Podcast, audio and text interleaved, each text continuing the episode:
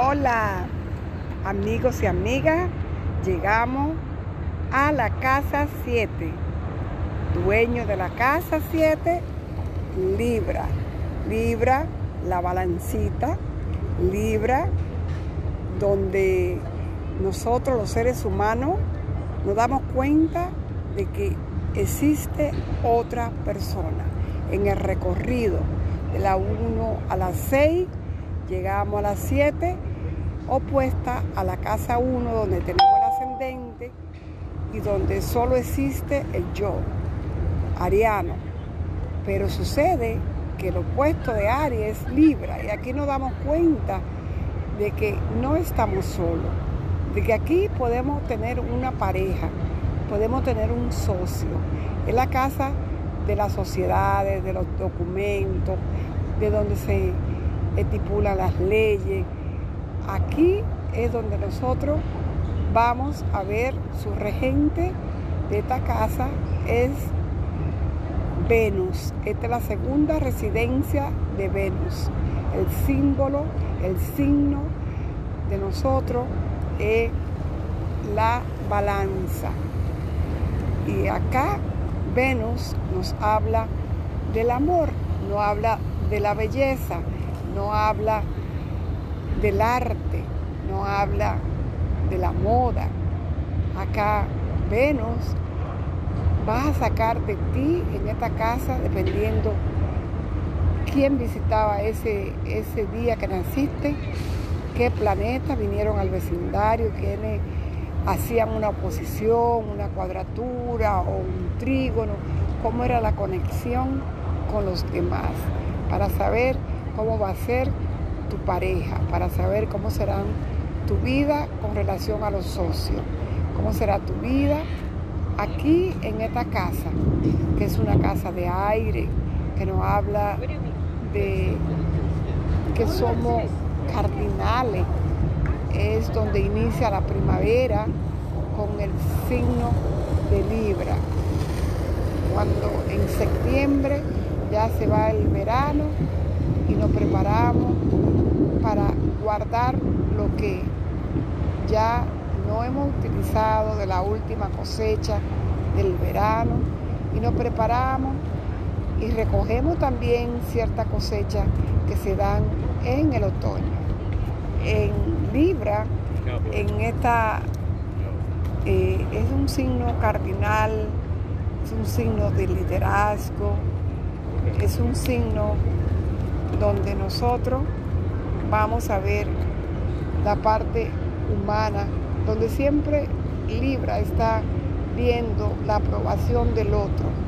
Nosotros debemos de aprender a amarnos y que para poder recibir el amor tenemos que darnos primero a nosotros mismos el amor.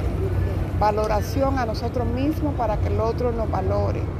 Si no me valoro, que viene de, lo que son mis dones, mi talento, de todo lo que traigo, de todo lo que es Venus en la casa 2, si desde allí no conozco, no aprendo a valorarme, ¿qué puedo yo esperar del otro en la casa 7?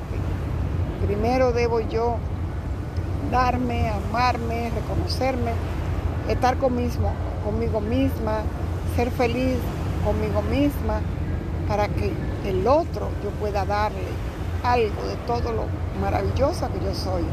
No esperar que el otro venga a darme, que regularmente eso es lo que pasa. Buscamos en una relación, en un matrimonio, que alguien me ame, que alguien me valore, que alguien me diga que soy bella, que alguien me diga que valgo. Y así no son las cosas. Muchos matrimonios, hoy en día vivimos en una sociedad, yo hablo de Estados Unidos, donde la mitad de la población llega al divorcio. Llega al divorcio, ¿por qué? Porque entramos a un matrimonio donde buscábamos ser valorados y ser amados por el otro.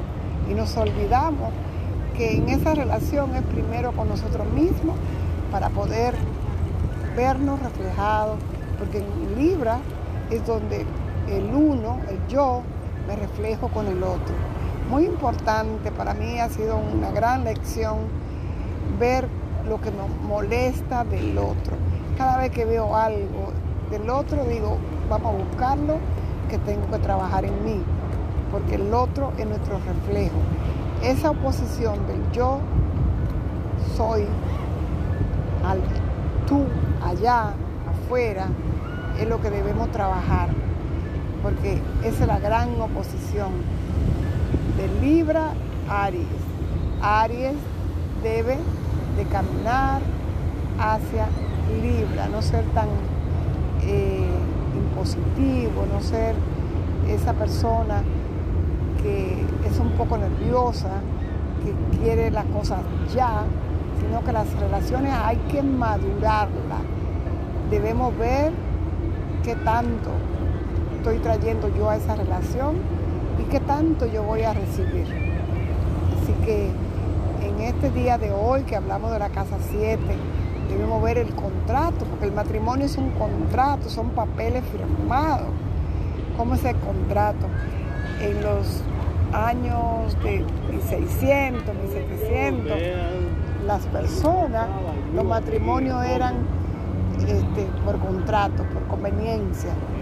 Pero aún aunque tú no lo creas, el matrimonio es un contrato. El amor empieza por ti, por ti mismo. Así que eso es lo bonito que estamos trabajando en esta área de nuestra vida. ¿Quién es tu ascendente y quién es tu opuesto? Por ejemplo, yo estoy ascendente Escorpio en mi casa 1, en mi casa 7 tengo a Tauro. Los taurinos son el ejemplo, son ese espejo para mí.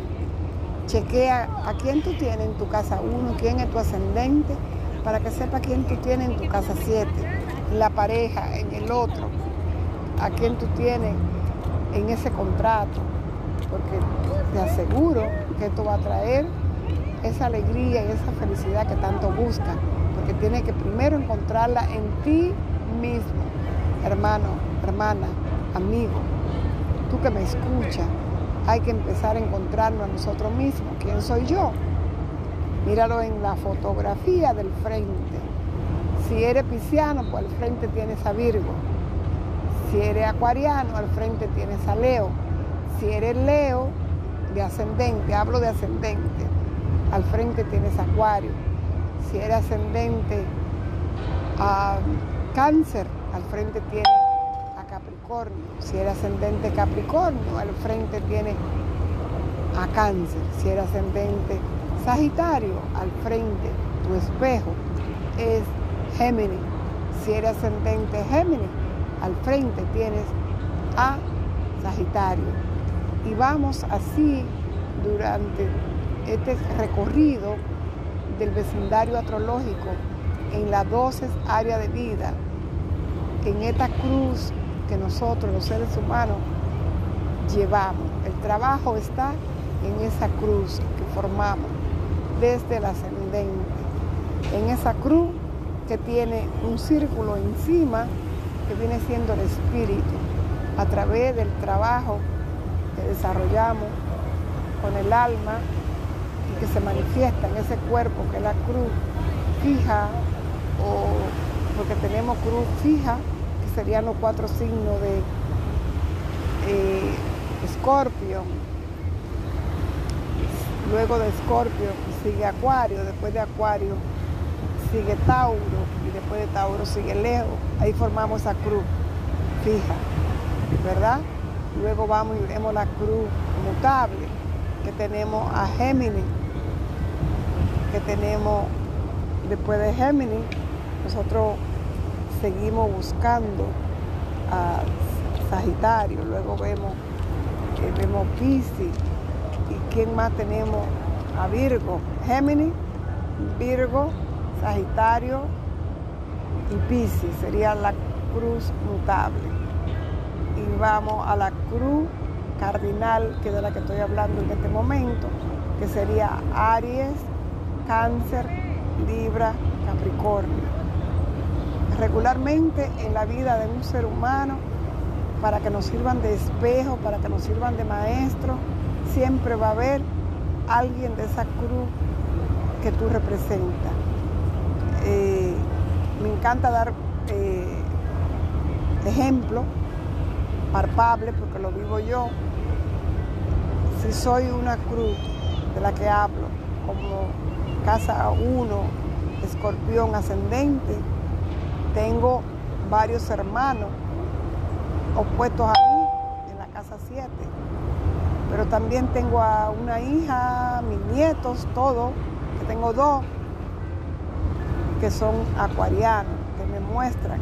Y muchísimos de mis amigos son acuarianos. Y luego tengo en esa casa 10, que es la profesión, esa donde es la parte más alta, la montaña, esa parte donde me ven, donde es Leo. Así que tú busca a quienes tienes. Y si es que voy a hablar del sol, pues soy librana y tengo opuesto a Libra, Aria, mi padre. Y tengo a mi madre, que es canceriana. También tengo un hijo canceriano. Y luego capricorniano, tengo al padre de mis hijos. Así que mi vida, te lo digo a ti para que empieces a analizar y ver cómo se forma tu círculo de relaciones. Es muy interesante para que veas a tus maestros, de quién viniste a ser maestro, quiénes vinieron a ser maestro en tu vida. Ese círculo, esa cruz es maravillosa. Eh, en este momento te dejo para que conozcan dónde tiene tu ascendente y dónde tiene tu, descendente, dónde tiene tu medio cielo. Y así puede tú encontrar, como yo le digo, las cuatro patas. Le está buscando las cuatro patas al gato o al perro, bueno, pues aquí la va a encontrar. Es muy hermoso cuando utilizamos la astrología para que nos sirva como un mapa de código sagrado, para que tú puedas dar tu salto cuántico, para que tú puedas encontrar una parte súper interesante es que tú entiendas los elementos, porque cada una de esas casas, como yo lo expliqué al principio, ocupa un elemento.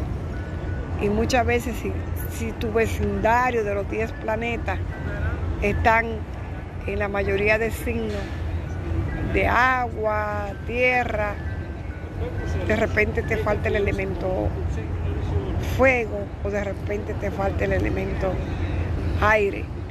Y ese elemento que te falta va a ser el elemento que te va a ayudar a llegar a esa meta, a lograr desarrollar tu potencial, a llegar a desarrollar lo que tú viniste a, desarrollar en esta encarnación.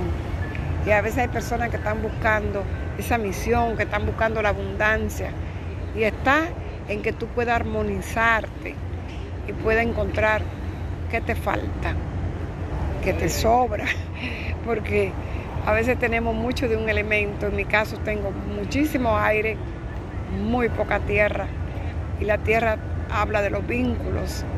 La tierra habla de, esa prosperidad y de lograr eh, esos proyectos que se puedan desarrollar, ya que todo eso tiene que ver con la tierra. Te hablo de mí, no sé qué te falta a ti.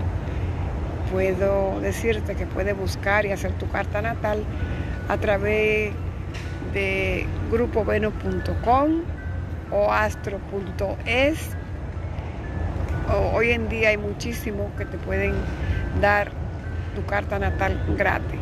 En la interpretación, si ya hay otra historia, me puede buscar en Google como Francisca de Bridge y puede ver qué ofrezco yo cuando hago los servicios de una carta natal. Buenas tardes, que Dios me lo bendiga, que la luz se derrame en cada uno de ustedes, mostrando y dejando salir todo ese amor y todos esos seres maravillosos que hay en cada uno de ustedes. Namaste.